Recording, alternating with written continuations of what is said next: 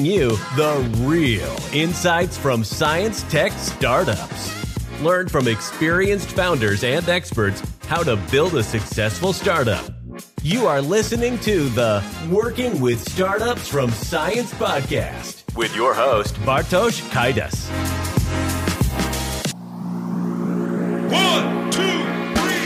Hallo und herzlich willkommen zu einer neuen Episode von Working with Startups from Science. Ich bin schon ein bisschen aufgeregt, denn diese Episode ist eine ganz besondere. Wir zeichnen das Interview live auf und das bedeutet, dass ZuhörerInnen die Möglichkeit haben, während des Interviews mit mir zu schreiben und Fragen zu stellen, die ich dann an meinen heutigen Gast weitergeben werde. Oder wenn es sehr viele Fragen geben wird, machen wir natürlich am Ende des Podcast-Episode noch eine kleine Q&A-Session. Aber genug der Vorrede, kommen wir nun zum Thema dieser Episode. Wie finanziere ich mein Startup? Wo erhalte ich Feedback zu meiner Idee? Was muss ich tun, um Investoren kennenzulernen? Ja, in meinem eigenen Buch Überzeugende Startup-Pitches bin ich auf diese Fragen eingegangen und als Antwort kam heraus, bewirb dich bei Gründungswettbewerben. Und ein sehr, sehr attraktiver Gründungswettbewerb in Deutschland ist der Gründungswettbewerb Digitale Innovation des BMWKs. Und heute wollen wir mehr dazu erfahren und deshalb geht meine Leitung heute nach Berlin zu meinem Interviewgast Christina Pennewa. Christina ist Senior Consultant beim VDI, VDE Innovation und Technik GmbH, die den Wettbewerb für das Bundesministerium für Wirtschaft und Klimaschutz ausrichtet. Christina moderiert übrigens auch den Podcast Female Founders, der Podcast nicht nur für GründerInnen. Reinhören lohnt sich, da sind ein paar sehr, sehr spannende Folgen dabei. Also freut euch in dieser Episode darauf, Christina kennenzulernen und alle Hintergründe zum Gründungswettbewerb zu erfahren, damit ihr für die nächste Bewerbungsrunde top vorbereitet seid. Also los geht's mit dem Interview. Hallo Christina, welcome on stage. Hallo und vielen Dank für dieses tolle Intro. Freut mich, ja. dass ich hier dabei bin heute live. Ja, und freut mich auch. Total cool. Ja, wir haben hier uns überlegt, das live zu machen, wenn es Fragen gibt ähm, von den Participants, die hier einfach reinjoinen können und uns bisschen über die Schulter blicken können oder zuhören können. Äh, blicken ist natürlich gut, weil wir nehmen das hier als Video auf, aber später wird's dann im Stream veröffentlicht. Aber das ist unser Setting. Das ist heute äh, unser Thema. Ich habe es schon ein bisschen angeteasert. Gründungswettbewerb, digitale Innovation. Du bist der Senior Consultant. Ich freue mich, dass du da bist. Vielleicht wollen wir da dann auch gleich mal starten. Vielleicht kannst du kurz briefly sagen, was ist denn überhaupt dieser Wettbewerb digitale mhm. Innovation? Ja, sehr gerne. Also der Wettbewerb, Gründungswettbewerb Digitale Innovation, wie er aktuell heißt, den gibt's tatsächlich schon seit über 25 Jahren vom Wirtschaftsministerium und der zeichnet Ideen aus. Also das muss noch nicht gegründet sein und ähm, es sind vor allem Innovationen im digitalen Bereich, die hier in Frage kommen. Es ist völlig egal, welche Branche das adressiert, ob das ein Geschäftsmodell ist für B2B oder B2C. Jede Idee ist willkommen und jeder hat die Möglichkeit, unabhängig vom Alter, Geschlecht, Hintergrund ähm, hier sich zu bewerben. Und zweimal im Jahr ist das möglich. Es gibt nämlich zwei Bewerbungsrunden, einmal Winter und einmal Sommer. Und man kann bis zu 32.000 Euro gewinnen an Startkapital für seine GmbH-Gründung. Und on top gibt's viel an Coachings und Vernetzungsmöglichkeiten zu Menschen, die am Anfang entscheidend sind, sei es potenzielle Kundinnen, sind es Investorinnen ähm, oder auch einfach Multiplikatoren, die äh, mit Support unterstützen. Also wir haben ja ein riesiges gewachsenes Netzwerk und unterstützen die Startups auch individuell, wo Bedarf besteht. Ja, das ist total cool, weil das ist auch so der erste Anlaufpunkt, den ich auch immer vermittelt habe, als ich äh, Startup-Berater war. Ich gesagt habe, okay, wenn man jetzt äh, Exist hat oder ein Exist-Deck schreibt oder eine coole Idee auch in dem Kontext, ist das so die erste Quelle gewesen, um genau diese Sachen dann zu bekommen. Vielleicht können wir nochmal tiefer einsteigen, nämlich ähm, so ein bisschen auch über die Voraussetzungen. Äh, wer darf denn überhaupt teilnehmen? Mhm. Also es ist für jeden offen als quasi natürliche Person. Ähm, man kann alleine sich bewerben als Einzelperson oder aber auch im Team. Ähm, ähm, es können in Ausnahmefällen auch natürlich auch schon bestehende Startups sich bewerben, wenn die schon eine GmbH haben oder auch eine AG. Die darf aber nicht länger als sechs Monate bestehen. Also wir sollen wirklich hier gezielt Leute motivieren, ihre Gründungsideen einzureichen, wo einfach auch noch nicht irgendwie gegründet sein muss. Und ähm, genau, also es steht für jeden offen. Es kann äh, der, die Uni-Absolventin sein, es kann jemand aus der Berufstätigkeit sich bewerben äh, oder auch jemand, der vielleicht schon sehr viel Berufserfahrung hat und denkt, ich habe jetzt mein Angestellten-Dasein satt. Ich möchte jetzt äh, doch noch mal gründen, bevor ich mich in den Ruhestand verabschiede. Also wir hatten auch schon ähm, alle möglichen Altersgruppen auch tatsächlich im Wettbewerb. Also wir haben ja ein großes Alumni-Netzwerk.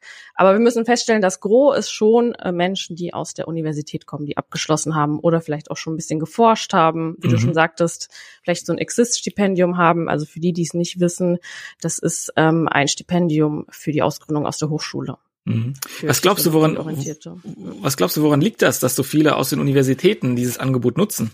Ja, also ich glaube schon, dass ähm, viele Gründungszentren an den Unis einfach sehr gut informiert sind und auch das dann den Studierenden herantragen, dass es diese Angebote gibt. Und gerade in den technisch-wirtschaftlichen Bereichen ähm, ist man ja sehr gut aufgestellt. Und dann ist es natürlich auch prädestiniert, diese Studierenden anzusprechen und zu sagen, hey, da gibt's so einen äh, Wettbewerb für technische Gründungen, ja, irgendwie im IKT-Bereich, also irgendwas mit Informationskommunikationstechnologie.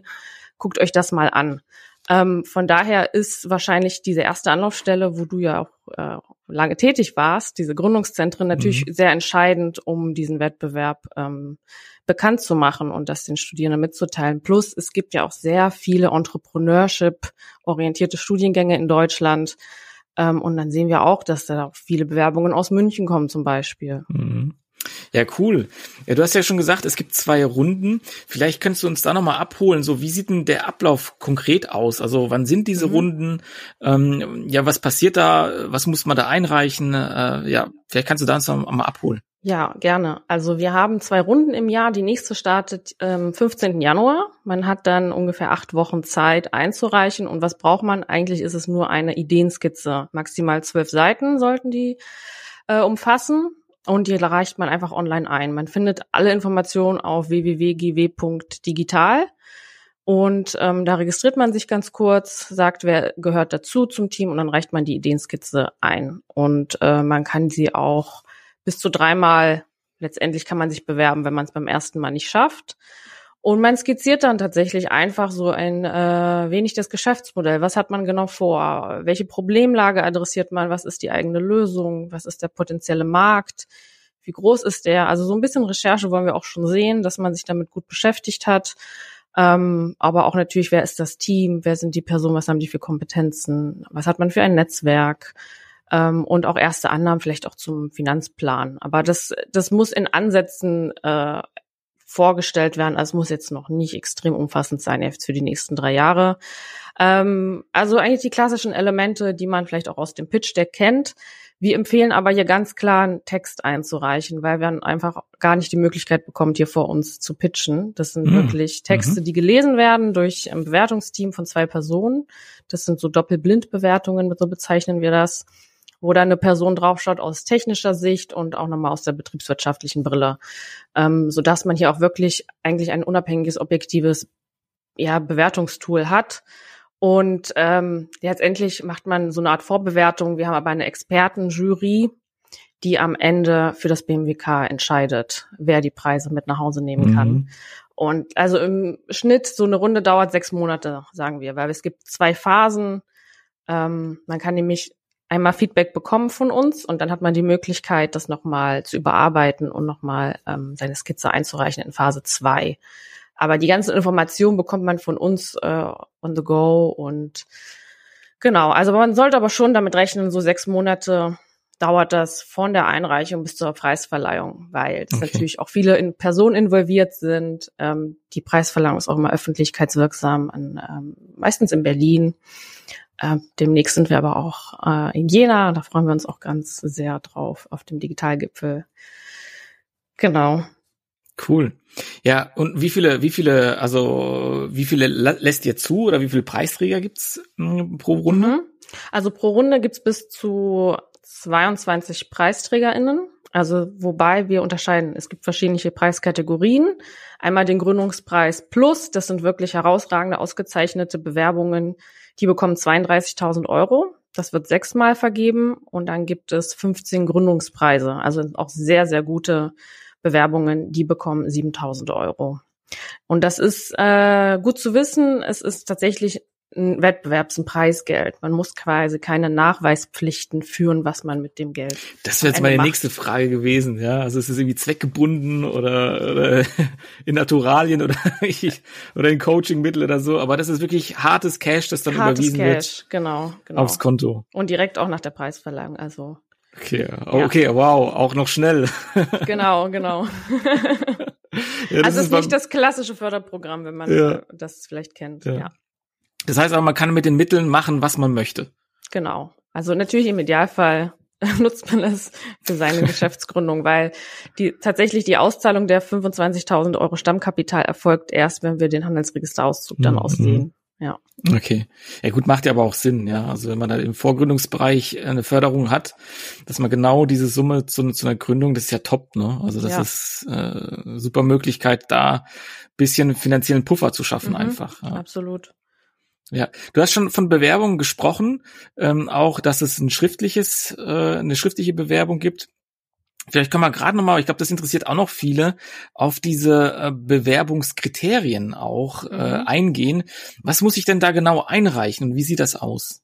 Ja, also es gibt eine Palette an Kriterien. Ich glaube, so im Großen sind es 15, aber klassischerweise die drei Oberkategorien sind eigentlich das Team und die Kompetenzen, dann die Innovation oder Innovationshöhe. Dazu gehört natürlich auch ähm, das Alleinstellungsmerkmal, wie ist der Kundennutzen, ähm, was sind so Abgrenzungsmerkmale zum Wettbewerb. Und dann auch die dritte Kategorie ist, ähm, das Umsetzungskonzept, so nennen wir es. Was ist so die Go-to-Market-Strategie? Welche Marketing-Vertriebskanäle sind anvisiert? Äh, wie ist die Finanzplanung, Personalplanung? Ähm, genau, das, das sind so die Unterkategorien, sage ich mal. Aber mhm. wir haben auch ein, einen zentralen Aspekt noch ergänzt vor zwei, drei Jahren. Das ist das Thema Nachhaltigkeit. Also da legen wir mittlerweile auch, äh, oder das Wirtschaftsministerium großen Wert drauf sowohl ökologisch, sozial als auch ökonomisch. Ähm, wenn man da natürlich auch nochmal eine gute Strategie hat und die überzeugend klingt, dann kann man noch extra Punkte bekommen. Mhm. Okay, cool. Was sind denn so, wenn man jetzt über die Kriterien auch sprechen, das ist ja so auch im, im Kontext äh, Pitches, ja, es ist ja so ein bisschen schon das äh, generelle, ja, die, die, die Basic-Kriterien, die man ja auch bei einem Pitch-Deck äh, vorbereiten soll, ja. beim Businessplan, äh, den man vorlegt und auch dann entsprechend bei euch.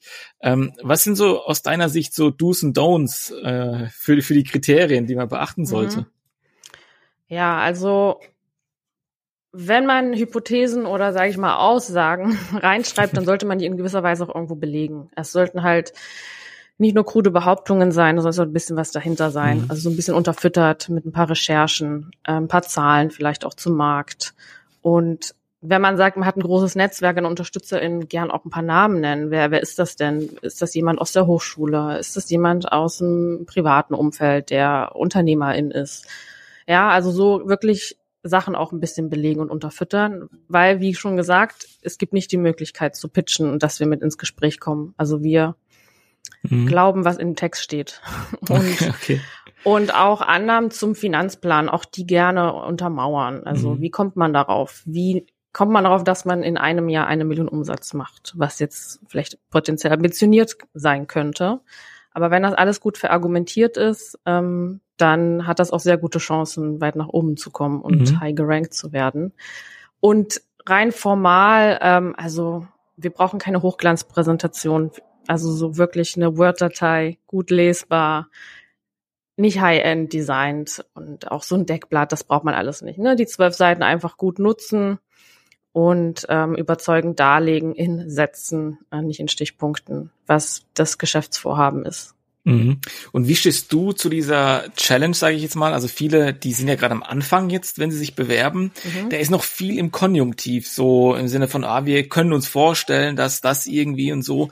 Ähm, wie wird das bewertet? Also klar, man muss es belegen irgendwo Stück weit, mhm. aber das ist ja noch so ein Ideenstadium, ja. Also ja. was, was, was wäre deine Empfehlung? Also bleibt man so in diesem, ja, wir stellen uns vor, wir machen das und das und das, oder mhm. das haben wir momentan, darauf möchten wir aufbauen?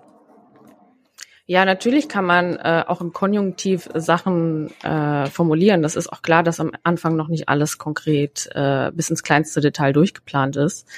Ähm, aber auch hier zählt einfach, wenn ihr eine potenzielle äh, einen Plan habt, dann schildert uns die einzelnen Steps, die euch dahin führen, ähm, wie ihr zu dem Ergebnis kommt. Ja, man kann ja auch eine gewisse Meilensteine definieren und sagen, das wären die drei Hauptsteps. Äh, also es soll in sich schlüssig sein. Es, es ist natürlich sehr vage formuliert, ich weiß, aber ich glaube, wenn man sich einmal damit beschäftigt und sich überlegt, okay, wie möchte ich vielleicht die nächsten zwölf Monate nutzen, was sind meine Ressourcen, die ich habe, dann kann man eigentlich deduktiv das eigentlich ganz gut ähm, auch rüberbringen, wie man mhm. da hinkommt. Und also, wie gesagt, vage Annahmen, okay, ähm, es muss nicht alle bis ins kleinste Detail durchgeplant sein.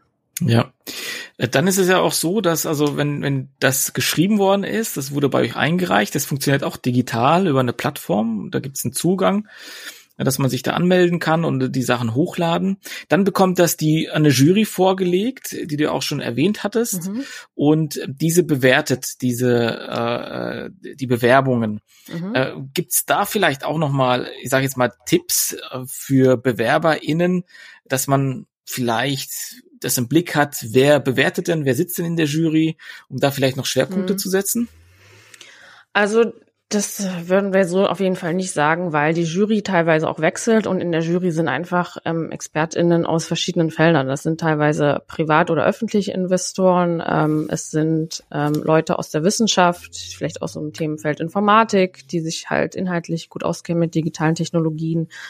Ähm, also von daher es sind wirklich ExpertInnen, die das gut einschätzen können. Und wir machen ja vorab auch eine Erstbewertung und es gibt eine SWOT-Analyse auch für jedes, äh, für jede Bewerbung. Das bekommt man for free von uns quasi. Es sich schon mal lohnt, warum man mitmachen sollte. Cool. Und ähm, da sitzen dann ja auch wirklich BranchenexpertInnen dran. Wenn man sagt, okay, das ist jetzt irgendwie eine Lösung aus dem Energieeffizienzbereich, dann ist das auch eine Person, die das bewertet hat, die sich mit der Materie sehr gut auskennt. Ähm, von daher, man sollte annehmen, die Leute, die das bewerten, die sind FachexpertInnen und auch die Jury am Ende kann das sehr gut einschätzen. Von daher ähm, lohnt sich jetzt, glaube ich, gar nicht zu sagen, da sitzt jetzt jemand in der Jury. Mhm. Ähm, mhm. Und dann formuliere ich das so um, dass das für die Person. Hallo, mal was in eigener Sache. Ich habe ein Buch mit dem Titel Überzeugende Startup Pitches geschrieben das im Sommer 2023 im Springer Gabler Verlag erschienen ist. Warum habe ich dieses Buch geschrieben? Nun, ich habe gemerkt, dass manche Teams sehr gut komplexe Unternehmensideen pitchen können. Und in meinem Buch gebe ich dir eine Anleitung, wie auch du überzeugende Startup-Pitches vorbereitest und bestehende optimierst. Dazu nutze ich meine eigens entwickelte Methode, die ich APP Pitch Program genannt habe. Das Buch ist überall im Buchhandel zu erwerben und auf meiner Webseite www.überzeugendestartuppitches.de. So, und jetzt geht's auch weiter mit dem Interview. Passt. Ja. Okay, jeder bekommt ja dann eine SWOT-Analyse, Feedback zu der Idee, äh, auch sehr detailliert. Also ich fand das auch immer ähm, ein ganz cooler Ansatzpunkt, auch wie gesagt, dieses, dieses Feedback von außen aufzunehmen und daran weiterzuarbeiten. Äh, wie gehen jetzt Gründer damit um, die dieses Feedback erhalten? Was für Tipps würdest du ihnen geben?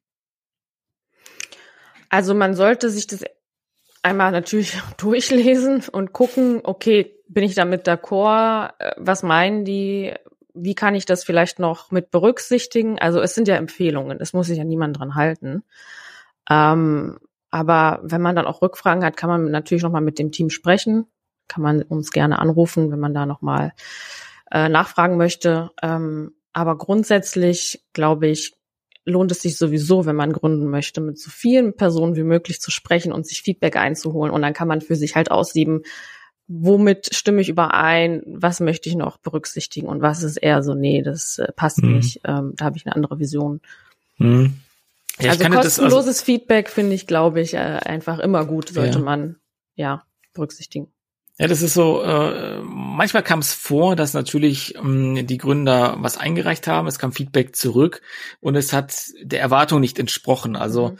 im Sinne von, dass man gesagt hat, ah, das, das, das hat irgendjemand gelesen, das nicht verstanden hat oder wie auch immer, ja. Und dann ist man so ein bisschen unzufrieden. Mhm. Ähm, wobei dann immer so das Thema war, ja, aber lass uns mal gucken, was genau kann man da rausziehen für sich, für den, für den nächsten Step. Mhm. Und das habe ich ja rausgehört. Ähm, ein, ein Feedback ist ja die Chance, dann auch darauf aufzubauen, das nochmal zu ändern. Mhm. Man kann ja bis zu dreimal nochmal einreichen. Mhm. Auch mit der gleichen Idee, richtig? Genau, auch mit der gleichen Idee. Also wenn man es beim ersten Mal nicht geschafft hat, noch zwei weitere Male. Also ja. insgesamt dreimal teilnehmen. Aber das wird dann auch nicht irgendwie negativ ausgelegt oder sowas, dass man irgendwie Sorgen hat, ach Gott, jetzt habe ich schon äh, einmal nein. bin ich gescheitert und stehe schon nein. auf einer roten Liste oder sowas. Überhaupt nicht, überhaupt nicht. Also natürlich sehen wir dann, ah, okay, das haben wir schon mal bewertet, aber dann gucken wir natürlich, ähm, wie hat sich die Person noch weiter verbessert und was ist jetzt neu und also das ist eher positiv vielleicht zu okay. bewerten. Aber wie gesagt, da gibt es keine Punkte. Wir gucken uns ja. immer wirklich die gesamte Idee von A bis Z an. Ja. Super, dann lass uns mal zu den zu den bevorstehenden Terminen kommen. Ihr habt ja mhm. jetzt ähm, die äh, Winterrunde, nee, die Winterrunde doch wurde jetzt beendet.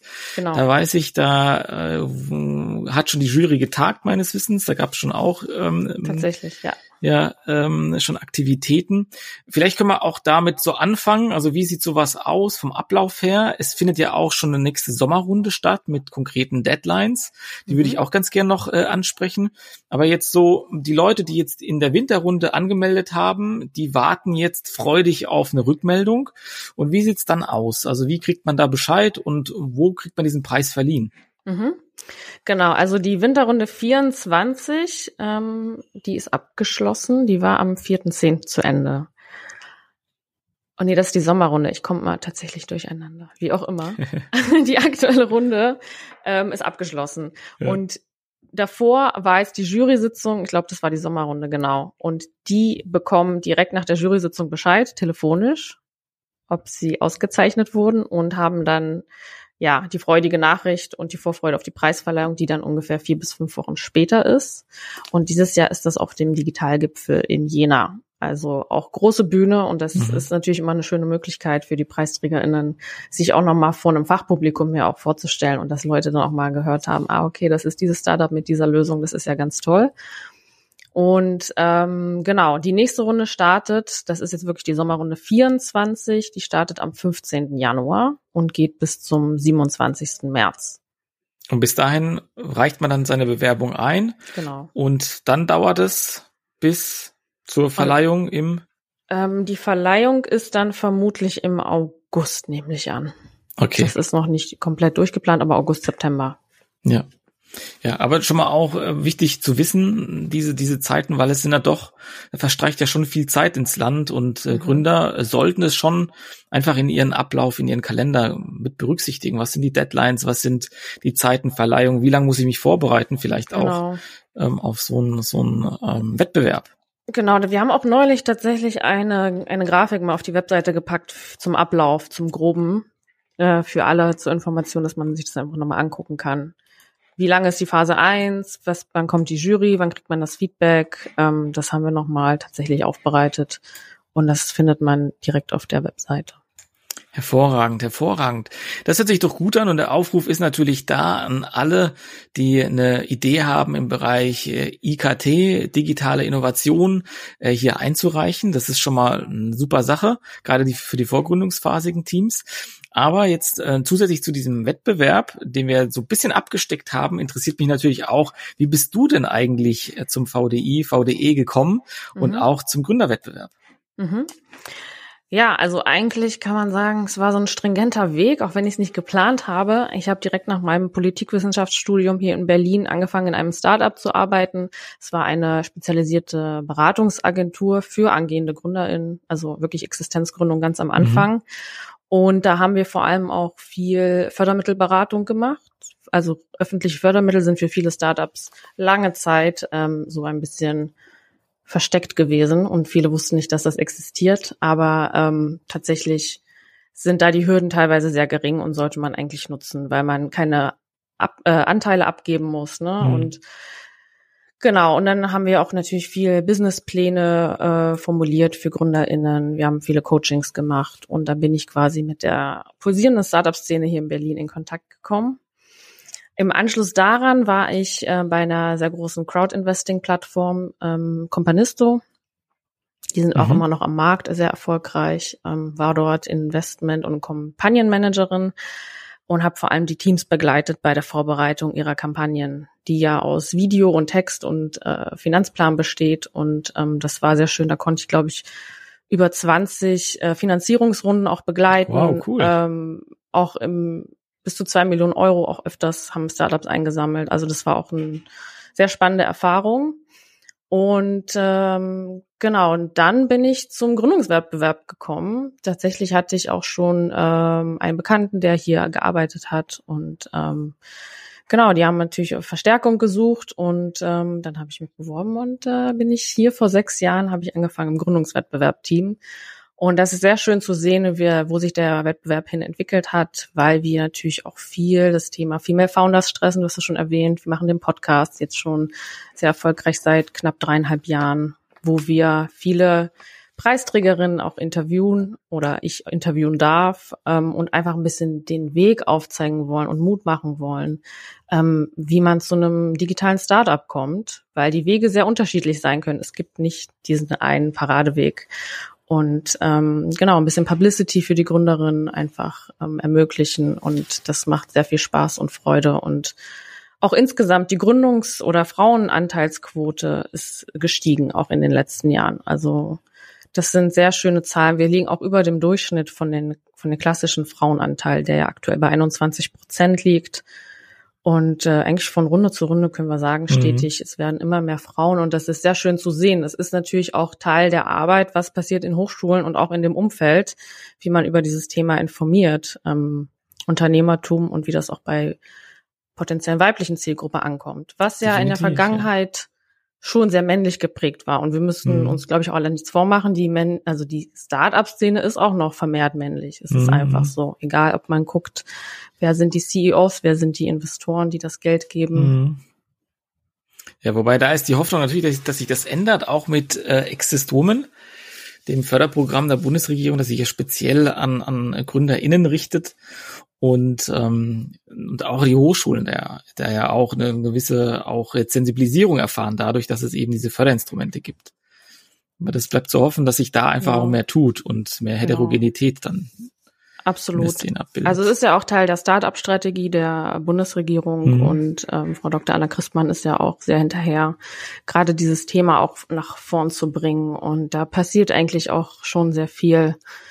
Ähm, aber nichtsdestotrotz, es kann auch nicht nur eine Aufgabe der Politik sein, es müssen auch die Leute aus der Startup-Szene selbst heraus ähm, vorantreiben. Also es, es sind die Leute, die tatsächlich in den Startups sitzen, bei den VCs, bei den Business Angels, dass die dann auch dazu beitragen. Mhm. Ja, du ähm, führst ja diesen Podcast auch regelmäßig äh, durch mit den äh, mit mit äh, den Preisträger. Wer ist denn so aus deinen aus deiner äh, Erinnerung so was was für Highlights könntest du denn berichten? Also gab es denn Ideen, die dich so vom Hocker gehauen haben, die zu Unicorn geworden sind? Was kannst du da berichten aus der Vergangenheit von den Preisträgern? Ach, das ist äh, eine tolle Frage, aber da gibt's halt so viele eigentlich tolle Ideen und Beispiele und Teams, dass es mir eigentlich schwerfällt, da jetzt ein Team herauszugreifen. Ähm, aber also im Bereich der des Femtech würde ich sagen, da, da hat sich ein bisschen was getan. Da ähm, durfte ich auch ein tolles Interview führen mit Sally Schulz von Mentalstark. Mhm. Ähm, also, ja, kenne ich, ja. Ja, kennst du sie? Sie ja. kommt aus aus der Ecke ja. Darmstadt, wenn ich ja, Frankfurt, glaube ich. Ah, Frankfurt, genau, genau, ja. stimmt, ja. Ja, mal Grüße hier. Genau, schöne Grüße an Sally, die auch neulich bei bei einem Award war äh, und mit in den Top Ten. Also das fand ich auch ja. toll zu beobachten, wo es dann die äh, Gründerinnen und Gründer hin verschlägt. Ähm, es gibt aber viele erfolgreiche Startups, die jetzt äh, teilweise wirklich etabliert sind, mit Großunternehmen zusammenarbeiten. Da denke ich jetzt zum Beispiel an Stackfuel, die so eine E-Learning-Plattform für Data Scientists aufgebaut mhm. haben. Ähm, also man, man sieht schon, viele sind aus den Kinderschuhen raus. Wir geben quasi den Anfangspush und ähm, Also natürlich mhm. sind wir auch ne, eine Maßnahme von vielen. Wenn, man, wenn das gute Startups, gute Gründer in Teams sind, dann kriegen die das auf jeden Fall hin, da erfolgreiche Unternehmen zu entwickeln. Und, und wie siehst du das so mit KI und und äh, ja AI, dem ganzen Thema Machine Learning? Äh, ist das jetzt auch bei euch stark vertreten? Ja, also das ist eigentlich schon seit Jahren. Den Trend sieht man natürlich. Am Anfang hieß es ähm, Oh, wir machen jetzt Automatisierung, maschinelles Lernen. Dann in jeder Skizze wurde auf einmal das Wort KI genannt. Also man sieht auch so ein bisschen den Buzzword-Trend. Der, der kommt auch bei uns an. Aber okay. man muss dann auch wirklich dahinter schauen, okay, wie wird das jetzt wirklich genutzt? Ist das überhaupt sinnvoll, KI hier anzuwenden? Also wir hinterfragen das natürlich auch. Ähm, man kann schon die Tendenz feststellen, dass das natürlich auch als Verkaufsargument irgendwie genutzt wird. Wir nutzen hier KI, aber da möchte ich auch nochmal da appellieren. Hat man diese Expertise überhaupt im Team oder sagt man jetzt, wir nutzen KI, weil das irgendwie modern ist und hip und trendy? Und B, macht das überhaupt Sinn? Gibt es nicht auch andere Lösungen? Weil ähm, ja, KI muss man jetzt nicht zum des Willens wegen einfach nutzen. Aber natürlich geht der Trend dahin. Also ganz klar. Die Entwicklungen äh, in dem Bereich sind groß. Wir sehen es alle bei ChatGPT. Es ist auch äh, in der Gesamtbevölkerung angekommen. Jeder weiß, dass diese Tools existieren und die werden vermehrt auch Einzug halten in unser Leben. Äh, man muss halt, wirklich, wie gesagt, gucken, was sind potenzielle Chancen, aber auch vielleicht Herausforderungen, potenzielle Risiken. Ja. Mhm. Was glaubst du aus deiner ähm, persönlichen Perspektive? Wo entwickelt sich so unsere Startup-Landschaft, gerade auch in Deutschland? Also ich stelle den Trend fest, es geht sehr stark in Richtung wirkungsorientierte Startups, also wirklich Impact erzeugen für gesellschaftliche Probleme, sei es Klimawandel, sei es im Gesundheitssektor. Es sind nicht mehr so die klassischen, ja, vor Jahren, das ist jetzt so eine, ein Jahrzehnt her, da gab es viel so E-Commerce und äh, wir machen, wir digitalisieren jetzt einfach irgendwelche Prozesse und dann mhm. freuen wir uns und verdienen damit ganz viel Geld. Also, dass Leute tatsächlich an den Start gehen und sagen, hier gibt es tatsächlich so ein drängendes Problem und das möchten wir lösen. Wie gesagt, also im Bereich Klimawandel, Nachhaltigkeit äh, gibt es sehr viele Lösungen. Das sehen wir immer wieder von Runde zu Runde. Ähm, genau. Und das Erfreuliche ist ja auch, dass Impact-Investoren dann vermehrt aufploppen. Dass Leute auch wirklich sagen, ich gebe jetzt wirklich nur mein Geld, wenn wir sehen, da gibt es einen Return. Und das ist nicht der Return on Invest, sondern auch einfach, was bringt das Ganze für den Planeten oder für die Zielgruppe, die ähm, vielleicht eine Minderheit ist und diskriminiert wird, dass man tatsächlich auch Tools entwickelt, um das Ganze zu evaluieren, was bringt das Ganze. Mhm. Das finde ich einen sehr positiven Trend. Ja, ja, wirklich auch schön zu sehen, ja, dass sich da auch äh, die, das kenne ich auch zum Beispiel von, von dem einen oder anderen Family Office, ja, die sich dann auch Gedanken machen, also diese Nachhaltigkeit irgendwo auch ja in Strukturen nieder zu, zu ja, in Strukturen zu etablieren, die auch eben halt Impact erzeugen über Startups oder dergleichen. Und das finde ich auch, sehe ich auch den Trend auf jeden Fall, wenn auch noch sehr klein. Also ich habe mhm. das Gefühl, es ist noch so ein bisschen ja, ein Ausreißerthema, aber auf jeden Fall, glaube ich, im Kommen. Ja. Eine Frage, die mich natürlich auch interessiert noch ähm, und viele andere im Gespräch, die ich da immer bekommen habe, ist so die deutsche Fördermittelpolitik. Also ich meine, der Wettbewerb ist ja auch eine Art der Förderung. Äh, wie siehst du das auch im internationalen Vergleich? Äh, sind wir hier gut aufgestellt? Haben wir vielleicht zu viele Fördermittel? Sollten wir vielleicht weniger haben als These, weil dann mhm. die Gründer auf jeden Fall äh, gute Geschäftsmodelle am Markt dann gleich testen müssen? Ähm, wie siehst du das mit dieser Fördermittellandschaft bei uns? Mhm. Also die, die ist natürlich sehr breit aufgestellt und das ist natürlich schön, dass äh, Innovationen gefördert werden im vorwettbewerblichen Bereich, wo man teilweise auch viele Vorinvestitionen braucht, die man am Markt so nicht finden würde. Da würde dir keine, keiner Geld hinterher schmeißen, um irgendeine Anlage aufzubauen, die man vielleicht auch als Technologieunternehmen mal braucht. Ähm, von daher macht es Sinn, auch dieser sehr B2B geprägten Wirtschaftsstruktur hier in Deutschland da unter die Arme zu greifen. Jetzt dezidiert auf Startups bezogen, ähm, hat das BMWK in den letzten Jahren eigentlich sehr viele, sehr gute Programme aufgesetzt, die ja auch Nachfrage erfahren. Man sieht das ja, die werden sehr viel genutzt. Gerade das Exist-Stipendium, der Gründungswettbewerb hat auch über 500 Einreichungen pro Jahr. Ähm, Exist Woman jetzt. Es gibt aber auch Sachen wie Internationalisierung fördern über den German Accelerator, der HTGF als ähm, teils öffentlich und teils privat finanzierter Fonds. Ähm, ich glaube, es ist gut, dass diese Programme existieren. Die nutzen viele Startups, ähm, aber es ist halt auch ein Baustein, weil das Startup-Ökosystem entstand ja eigentlich aus der privaten Initiative heraus. Ne? Es sind Business Angels, die privat tätig sind, früher mal als Unternehmer und jetzt wollen sie erfolgreich Startups unterstützen. Ähm, und im europäischen Vergleich würde ich sagen, also wir sind schon oder hier in Deutschland sehr gut aufgestellt. Es gibt in einigen Ländern halt nicht so viel an, an Mittel aus dem öffentlichen Sektor. Und ähm, ich glaube, die Zahlen zeigen es einfach, wenn man die Programme evaluiert, dass das ähm, nützlich und sinnvoll ist. Ähm, ja, und natürlich für jedes Startup, wenn es passt, genutzt werden kann. Aber äh, wie gesagt, sind ja nicht 99 Prozent aller Startups, die auf öffentliche Förderung zugreifen. Ja, das stimmt, ja. Ähm, also von daher, ich glaube, da kann sich Deutschland äh, im internationalen Vergleich ähm, schon auch auf die Schulter klopfen. Mhm, super. Ja, Christina, dann äh, vielen Dank schon mal für deine Insights zum Wettbewerb, zu dir, zu deiner Arbeit beim VDI, VDE. Und äh, eine Frage noch zum Abschluss. Welche drei Tipps würdest du GründerInnen mit auf den Weg geben, die hier zuhören und sagen, ja, ich bin vielleicht stehe in den Startlöchern, ich habe Ideen. Mhm. Was sind so da, deine drei äh, Key Learning, Key Tipps zum Success, zum Erfolg? Ja, also auf jeden Fall mutig sein und seine Idee wirklich mit vielen Leuten besprechen und sich ganz viel Feedback holen, weil das ist alles for free am Anfang. Also wirklich, das lohnt sich, mit vielen Leuten zu reden.